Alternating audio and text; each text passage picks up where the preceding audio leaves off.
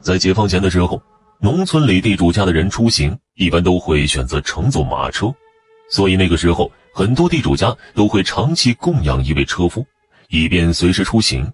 今天就给大家讲一个关于车夫的灵异故事。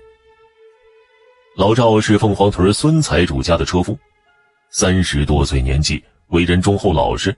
因为一直没有成家，老赵平时都是住在孙财主家的。孙财主家里人出门的时候，只要招呼一声，老赵套着马车就可以拉他们走，倒也是给孙财主家带来不少方便。孙财主家有个管家，姓王。大家平时都叫他王管家，他跟老赵的年纪相仿，为人随和，爱开玩笑，无论是家里的主人们还是下人们都很喜欢他。这一日啊，孙财主要出去办事，就招呼老赵出门了，正好赶上王管家也在院子里，他还主动帮老赵套了马车，老赵心里十分感激。走的时候，老赵扬了扬鞭子，以示感谢。事情办得很顺利，太阳刚落山。老赵就拉着孙财主往回赶，路过一片小树林的时候，突然，几棵大树后面窜出了几个黑影，他们人人蒙着面，手持尖刀，二话不说就攀上马车了，把孙财主和老赵都绑了起来。孙财主吓坏了，跪地求饶，表示他们想要多少钱自己都愿意给。不过那些蒙面人显然不只是劫财那么简单，他们甚至都没听孙财主把话说完，一刀就砍在他的脖颈上。孙财主的鲜血喷出老远，溅得边上一个蒙面人满脸都是。那蒙面人似乎有些怕血，下意识的摘下了面罩，猛劲儿的擦脸。王管家，老赵认出了那个人的脸，居然就是孙财主的管家。老赵难以置信的瞪着眼睛。这时候，王管家才发现自己暴露了。老赵，人为财死，鸟为食亡。哥哥本来只想对付孙财主。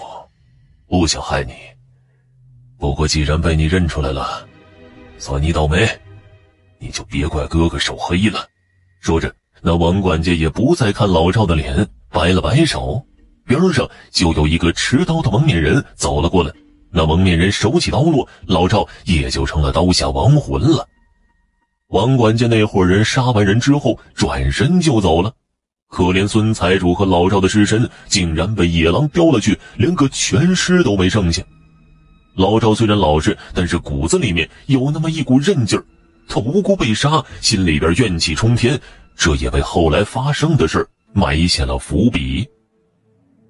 那王管家本来就是个强盗头子，不过准备金盆洗手了，就琢磨着最后再干票大的。他刻意混进了孙家，做起了管家。孙财主家的家产，他早就摸得门清了。没过多长时间，这份家产就被他扒了去。孙财主家的老婆孩子也都被他赶出了门。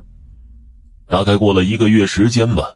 有一天呢，王管家坐着马车去外面喝花酒，完事之后往家赶的时候，已经到了夜里。这天夜里出奇的安静，王管家耳朵里只听得见规律的马蹄声。伴随着马上的摇晃，他有些昏昏欲睡了。就在这个时候，一个诡异的笑声钻进了他的耳中，他听得十分真切，瞬间他就清醒了。王管家睁大了眼睛，只见他的身前坐着一道身影，那身影浑身上下血肉模糊，脸上已经多处见骨，除了一双通红的血眼还算完整之外，其他五官都已经面目全非，就好像被狗啃过一般。那身影的脖颈处有一道长长的伤口，皮肉外翻，看起来非常恶心。这却让王管家认出了这道身影的身份。你是老赵？王管家脱口而出，回应他的只有空气中回荡着的冷笑。突然，老赵的身影消失不见，而马车的外面响起了一阵烈马的嘶鸣，马车剧烈的摇晃几下，停下来了。这时，赶车的车夫掀开了帘子，进了车厢里。那车夫脸泛绿光，直勾勾的盯着王管家，一看就不太正常。王管家也没说话，拼了命的往那车夫身上撞。也不知道那车夫哪儿来的力气，居然一只手就挡住王管家，另一只手迅速的掐住王管家的脖颈，一把就将他拽到了马车外面。那车夫就像抓小鸡儿一样，把王管家举到空中。王管家感到一阵窒息，脸都憋紫了。下一瞬间。老赵的身影又出现在王管家面前，他几乎都要把自己那张丑脸贴到王管家脸上了。王管家既害怕又痛苦，心里想着不如死了得了。想死？成全你！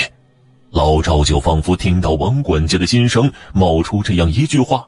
只见老赵的身躯化成了一阵黑烟，顺着王管家的鼻子就钻了进去，而王管家的意识彻底消失不见了。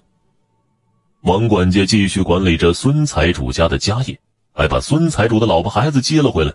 当然，这个王管家是被老赵的鬼魂附身了，真正的王管家估计已经下了十八层地狱了。